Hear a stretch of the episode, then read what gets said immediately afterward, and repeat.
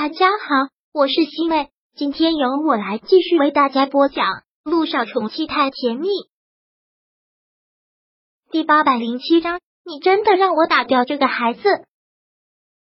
陆氏传媒的影响力自然是不必说，对穆思辰的帮助也是非常的大。对于那几个空出来的董事职位，穆思辰也真的是大手笔，招募了一批年轻的高材生，跟他一样，特别的有想法。而且想法没有那么多拘于规矩，虽然在资历上没有那么深，但真的是一些很难得见的人才，也都是在这个专业上很拔尖的人。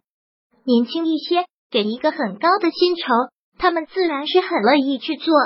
而第一时间，穆思成就将招募过来的这些高材生直接在网上散布了出来，他们的学历，他们的各种证书，也是给那些辞职的董事们看。并不是缺了他们九州就转不了，这个地球谁缺了谁不行。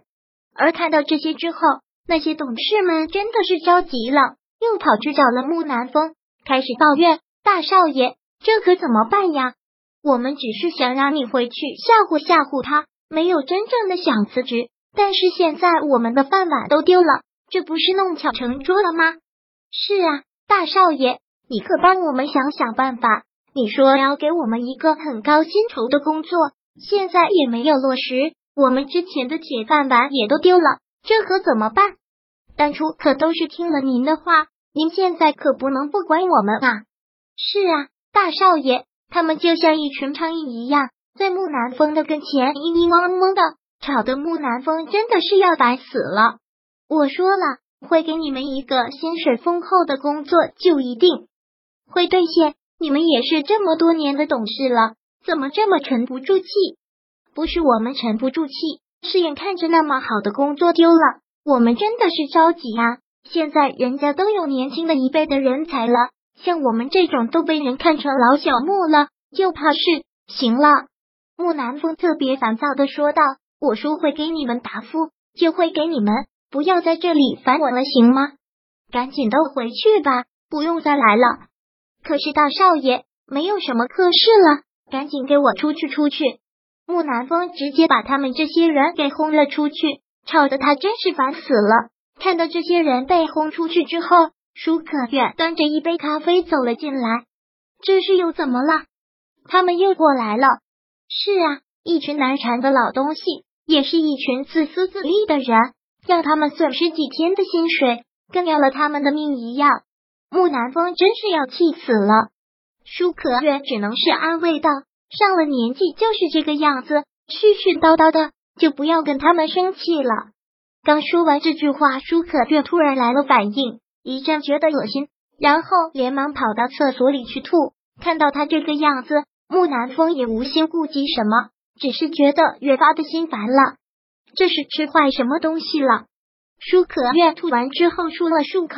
然后走到他的跟前，对他如实说道：“我不是吃坏了什么东西，昨天晚上我就觉得恶心，然后又想着我的经期延后了，所以今天找了一支验孕棒试了试，果然是舒可忍。”说到这里，其实心里还挺高兴的，那种从心底里高兴的感觉。他跟这个男人没有什么感情，也从来都是互相利用。但是上次他说他们两个要做名副其实的夫妻。也就发生了关系，没想到居然会肚子这么给力，就这样怀上了。他也没有想过要真正的要孩子，但突然孩子就这么降临了，他要当母亲了，控制不住的有一种喜悦感，就想象着以后孩子出生，抱着他，等着他喊一声妈妈，觉得特别的幸福。但看到这里，木南风浑身像是打了一个激灵，不可思议的看着他，你说什么？找个验孕棒试了试，什么意思？你怀孕了？是啊，我也觉得不可思议。可能这就是有心栽花花不开，无心插柳柳有诚意吧。居然这个时候怀孕了，舒可远真的是特别开心的，摸了摸自己的肚子，真的有些其他肚子里的这个孩子。但跟他的反应相反，木南风可是觉得特别震惊，特别的不高兴。这个孩子怎么来的这么不是时候？以前要哄老爷子开心，还要那么提心吊胆的假装怀孕，现在老爷子都已经走了，怎么又突然怀孕了？他们两个虽然跟正常的夫妻有差别，可毕竟肚子里的是他们两个的孩子。舒可月没有想到，他竟然是如此厌烦的态度。你这是什么意思？什么叫孩子来的不是时候？舒可月听到这句话就特别的不高兴。这可是我们两个的孩子，我们两个不过就是逢场作戏，要孩子做什么？你还真的想过一家三口的生活？木南风可从来不想跟他生儿育女，从来都不想跟他过真正的家庭生活。我知道我们两个是在逢场作戏，也没有想过要真正的过什么一家几口的生活。但现在我们有了孩子了，那可是你的孩子，总不至于让我去打掉吧？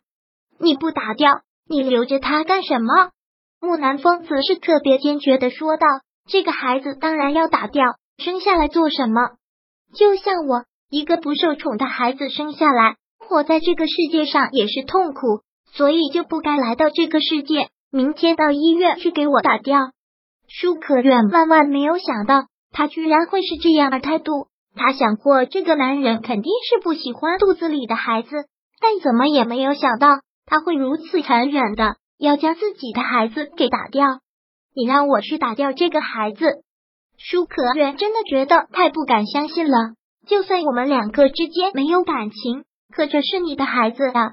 你不想让他出生，不想让自己有后代吗？我刚才已经说过了，一个不该来到世界上的孩子就不该来到这个世界，他来到这个世界上也只有痛苦，所以不如就直接把他扼杀在摇篮。这是为他好，必须去给我去打掉。木南风特别偏激的这么说着，而这些话在舒可愿听来，则是特别的害怕。这个男人还真的是毫无人性，就是他的亲生孩子，糊涂不识字啦。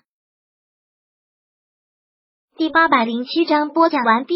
想阅读电子书，请在微信搜索公众号“常会阅读”，回复数字四获取全文。感谢您的收听。